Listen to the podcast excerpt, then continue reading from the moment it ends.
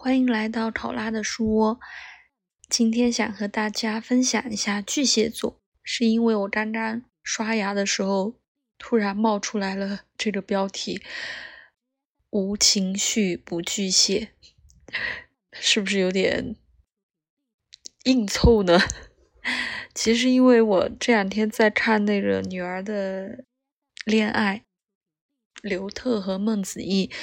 一个巨蟹，一个射手，真的，网友们也是很有才啊！弹幕和评论都有网友在说是不高兴和没头脑，就确实挺有趣的。因为刘特一直在表达他自己是一个，嗯，就是很注重情绪的人，然后自己会不开心，然后开心都希望被关注到。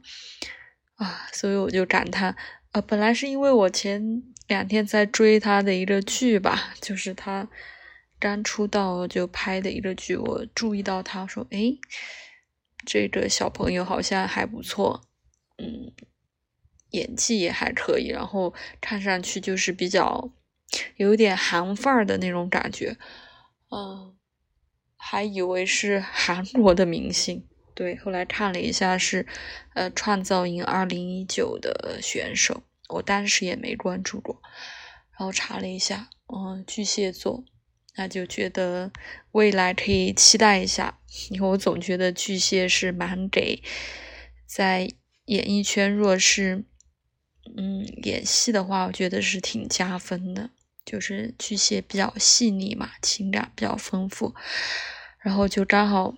就搜搜搜，就会推到他和孟子义上这个恋爱节目，嗯，也是觉得网友总结的也很有才，嗯，那呃巨蟹，呃，我们聊起来还有一个，对我们前段时间也说的社恐和社交达人的组合，也是一对巨蟹和射手，梁朝伟和刘嘉玲。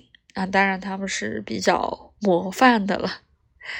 那我们的梁梁影帝就不用说了，也是巨蟹座妥妥的。他自己也说，就是他这种又其实比较敏感又自卑的性格，他觉得啊演戏挺好的，又有地方宣泄情绪，怎么还有人给他花钱啊？给他给他钱？嗯，所以。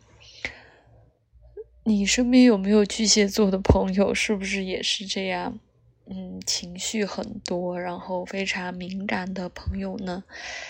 嗯，还有一个就是我也想到了，呃，李雪琴嘛，呃，她也是巨蟹座，所以她在采访里面其实也说过，她是非常关注呃身边人的情绪的。所以，情绪这个词对巨蟹座来说，真的是。可能就是他们生活无处不在的一个东西。那可能，嗯，像我是比较缺乏水元素的，就是不要说巨蟹，就是水元素也比较缺乏的。其实也不能说没有情绪。我刚才有在认真看了一下我的 星盘，因为每个如。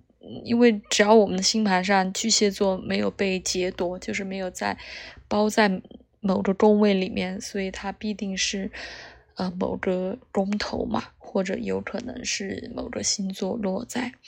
虽然我没有星座落在巨蟹，但是它是十一宫的宫头，而且每个人的巨蟹的守护星就是月亮哦，所以呃跟我们的。啊，心情跟我们的情绪也是相关的，因为月亮就是情绪的一个重要的标签。那因为我的巨蟹是十一宫，所以可能就是啊，这个情绪波动、情绪来源其实有点，可能有时候自己也挺莫名其妙的，因为十一宫就是本身是和水瓶座相关嘛。就可能来自于呃群体，来自于周边人的呃一些评价看法，或者是嗯就突然有个理由，就高兴或者不高兴，所以，啊，也挺奇妙的。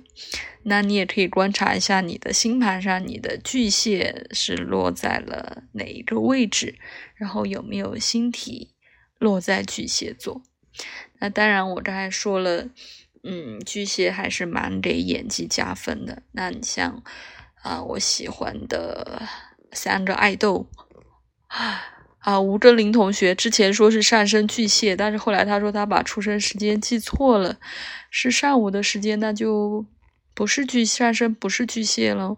所以我刚刚还到超话里面问他 到底是什么上升，但因为他的天蝎，呃，月双鱼就是水象的太多了，所以呃，缺着巨蟹没什么。然后你看啊，李易峰，月亮巨蟹。然后环境于火星巨蟹，所以也希望他们，嗯，拍的戏啊、电影啊、电视的作品啊，有越来越多人喜欢吧。然后，那就拉拉杂杂分享这么多。我主要是冒出来这个标题，就想和大家分享一下巨蟹。其实也不是我。啊，不能说我不熟啊，我妈就是巨蟹座的。好的，那就先这样喽，谢谢聆听，拜拜。